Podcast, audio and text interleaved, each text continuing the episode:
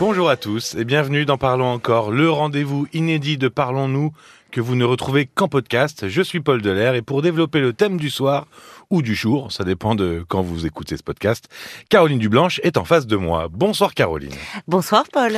Je voudrais revenir sur le témoignage de Gilles parce qu'il a euh, ému beaucoup d'auditeurs mais pas que. Euh, j'ai bien senti euh, dans le studio aussi que euh, Gilles vous avez touché, Caroline et, et, et, Marc. Et, ah, j'ai cru que tu me vous voyez. ah oui, oui, moi je, oui, oui. on en parlait ensemble d'ailleurs avec Marc. Oui, j'ai trouvé Gilles très émouvant dans sa dans cette lucidité qu'il avait vis-à-vis -vis de lui-même. Et dans ses réactions aussi. Et dans ses réactions, et, et là où on voit souvent dans la, la, la, la problématique euh, alcoolique, euh, il y a souvent un déni. Alors Gilles, justement, il appelait pour son addiction à l'alcool. Oui. Euh, alors, D'ailleurs, ça paraît assez étonnant parce que lui, il aime pas du tout le goût de l'alcool. Euh, on a eu plusieurs témoignages de gens qui étaient arrivés à l'addiction à l'alcool et ils avaient commencé par quelque chose qui était, ce qui était un plaisir et ils ont dérivé à cause de tout ce qu'ils peuvent avoir dans leur euh, vécu, dans leur dans leur passé, euh, vers une addiction. Là, lui, il aime pas du tout le goût de l'alcool. Ça paraît très étonnant, non? De, de tout de même boire sans aimer l'alcool? Non, mais Gilles nous l'a bien dit euh, il aime l'effet que, lui procure l'alcool. Il aime l'ivresse. Oui. Il aime l'ivresse qu'elle procure. Et pour avoir travaillé euh, à un moment donné dans ma vie avec des adolescents, euh, j'ai rencontré des adolescents et des adolescentes qui me disaient euh, justement s'alcooliser avant d'aller en soirée il, euh, il, me disait comme ça, on arrive dans la soirée, on est bien. Et je leur disais, c'est quoi être bien? Ben, on se sent plus confiant, euh, on va davantage vers les autres. Euh, et en fait, parmi ces adolescents, beaucoup me disaient qu'en fait, ils buvaient très très vite et en fait sans parce qu'ils n'aimaient pas le goût. Donc le, le, le, côté plaisir vient, vient souvent de, de l'effet recherché, l'effet procuré par l'alcool, le côté euphorie, mmh. euh, ce sentiment de se sentir plus fort, plus tout d'un coup plus séduisant, euh, plus confiant en soi, plein d'assurance. Oui, ça, ça casse totalement le préjugé. On se dit euh, j'aime l'alcool, le goût. Finalement, c'est l'ivresse, oui. c'est l'efficacité oui. euh, de, de l'alcool sur. Et parmi les préjugés, que l'alcool est un vice. Parce que euh, derrière euh, derrière ça, euh, on boit souvent parce qu'on est écrasé par une souffrance qu'on n'arrive pas à dire autrement. Oui, finalement, c'est pas l'alcool qui décide. Alors, je, je sais pas, c'est pas l'alcool qui décide, c'est la souffrance finalement qui nous fait, qui nous ferait boire. Ben, on l'entendait, c'est-à-dire que euh, Gilles, euh, c'est là où je, je, trouvais vraiment cette. Euh, il avait une, une, une lucidité sur lui-même. il disait quand quand je bois pas, je suis ennuyeux je suis chiant, je reprends ces mots. Mmh. Euh, dans le boulot, je le sens bien, euh, qu'il énervait ses collègues, euh, il était tatillon, perfectionniste. Derrière ça, on sent une anxiété. À un autre moment, il a abordé, au fond, sa tristesse, sa profonde tristesse. Et il disait, quand je bois, les gens viennent vers moi, ils me trouvent drôle, ils me trouvent sympathique, comme si il était là quelqu'un d'autre, lui en mieux finalement, lui comme il rêverait d'être dans la vie de tous les jours. Ce serait, euh, je sais pas, une double personnalité ou ce serait plutôt euh, quelque chose qui ressort, qu'il a en lui finalement et qui ressort à ce moment-là? C'est ce que c'est ce que je lui disais, c'est qu'au fond, euh, il a cela en lui, mais il doute tellement de lui.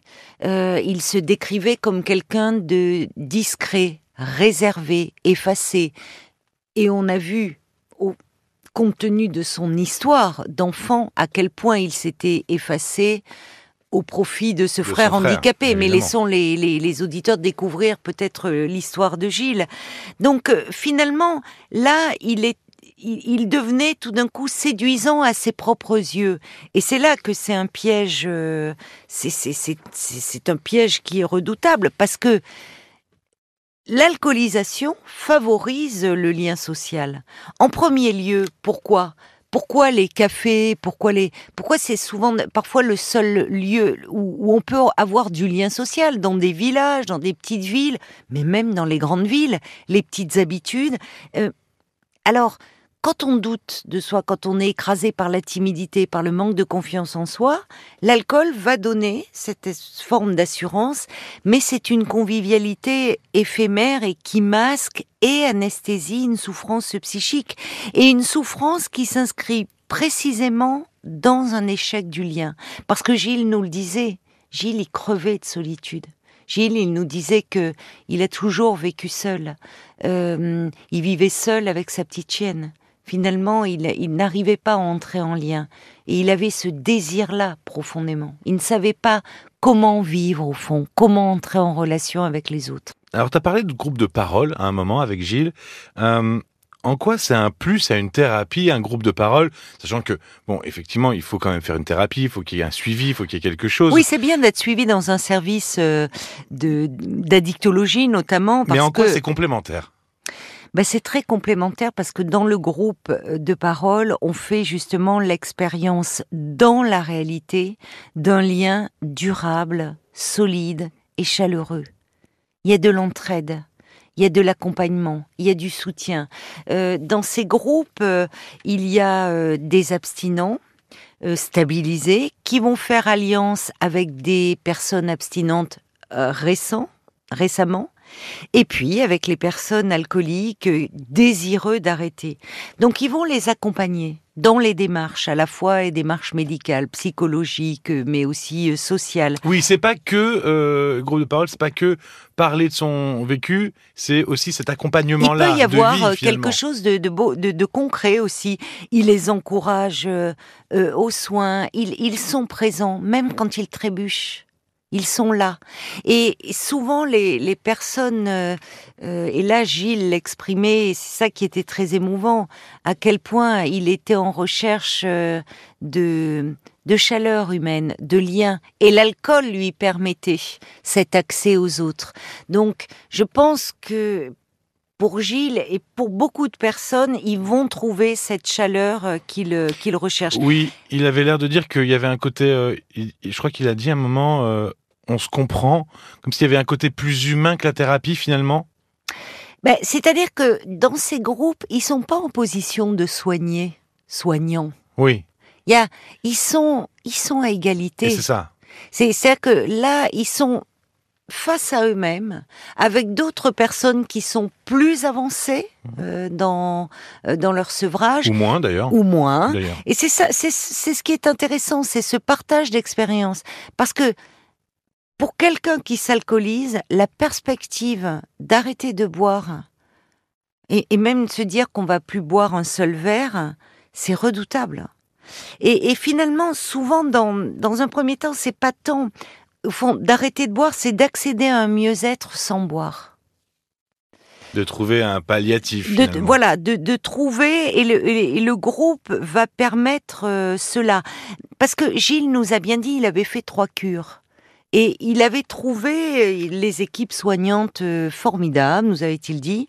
Le problème, c'est que quand il rentrait chez lui, il a rechuté. Ce qui est très fréquent parce que le sevrage, c'est une période de grande fragilité. La personne, elle retrouve son environnement, ses difficultés et sans l'alcool pour y faire face. Et on sait que le fait de vivre seul euh, est un facteur de risque important, un facteur de risque de, rechute. Oui, et, sans, et, sans, tout le suivi médical autour, voilà. sans toute l'équipe qui peut y avoir autour qui lui interdit tout ça. Quoi. Et c'est là que les groupes de parole ont aussi une utilité. Mais même euh, au moment où finalement la personne se décide à faire une cure, bon, il peut y avoir un délai euh, d'attente et souvent l'angoisse, elle va croissant avec le délai d'attente du démarrage de la cure. Et le groupe de parole, vrai, on n'y pense pas. Et eh oui, et eh oui, c'est ça. C'est-à-dire que la personne, ça y est, elle n'est plus dans le déni, elle est face à son problème, elle le prend à bras le corps, elle est dans les démarches pour faire une cure, mais la cure, il n'y a pas d'immédiateté, quoi. Donc, euh, et il y a ce temps, et là, on sait que l'angoisse, elle va croissant. Et, le groupe de parole, il est d'un grand secours pour contenir l'angoisse. Le groupe de parole, il a cette fonction contenante de soutien, comme ça. et dans ces groupes, mais oui, et dans ces groupes, ce qui est intéressant, c'est que on voit des personnes issues de milieux professionnels différents, même de, de milieux socio-culturels différents, mais ils sont tous là euh, parce qu'ils ont un problème euh, commun et ils vont faire alliance pour, euh, avec ce partage d'expérience, ce partage de vécu, essayer de surmonter ce problème. Et ce qui était intéressant, enfin, ce qui était, c'était pas intéressant, c'était profondément touchant. On a vu euh, lorsque euh, tu as lu les messages des auditeurs, à quel point à ce moment-là, euh, Gilles était sa voix sans s'est cassée sans voix, c'est ça. ça. Et à quel point ses paroles lui ont fait du bien. Et parfois, il y, y, a cela, c'est aussi dans la radio. C'est comme un, il y a eu là on était un groupe. On était dans cette bulle. Hmm. Et avec des personnes, les auditeurs qui ont eu des mots très réconfortants, très chaleureux. Euh, et on sent à quel point il a pris cette force-là, finalement cette tendresse-là qu'il recevait, cette bienveillance. Et de gens qui ont finalement le même problème, ça aide aussi à relativiser ça, à se dire qu'on n'est pas seul, qu'il y a d'autres personnes. C'est ça. et que finalement, c'est possible d'y arriver. Même si euh, là aussi, il euh, n'y a pas euh, un alcoolisme, une forme d'alcoolisme. C'est toujours, dans toutes les addictions, c'est une personne avec sa singularité, avec son histoire et la rencontre d'un produit. Donc on est toujours dans la subjectivité et c'est ce partage qui fait la richesse aussi de ces groupes de parole. Merci Caroline. Merci à toi, Paul. Avant de terminer, je voulais vous donner euh, le site internet de Alcool Info Service, donc qui est alcool-info-service.fr, et le numéro de téléphone aussi que vous pouvez appeler de 8h à 2h du matin, 7 jours sur 7, 0 980 980 930. Je vais vous donner aussi euh, le numéro des alcooliques anonymes. Le site internet c'est alcoolique-anonyme.fr au pluriel, et puis le numéro de téléphone 09 69 39 40-20, presque comme nous. 09 69 39 40 20. 24 heures sur 24 et 7 jours sur 7. Merci beaucoup. Rendez-vous sur l'appli RTL ou RTL.fr pour découvrir le témoignage de Gilles. On en a beaucoup parlé, donc vraiment, euh, allez-y, euh, ça vaut le coup. Aussi celui de Mathilde, qui euh, dès l'enfance a une une peur immense de l'abandon de sa mère et, et ça a eu des conséquences sur toute sa vie. Vous pouvez réécouter aussi les anciens épisodes de, de Parlons-nous, mais de Parlons encore aussi. On se retrouve lundi 22h sur RTL. Merci de votre écoute et à très vite. À très vite. Parlons encore, le podcast.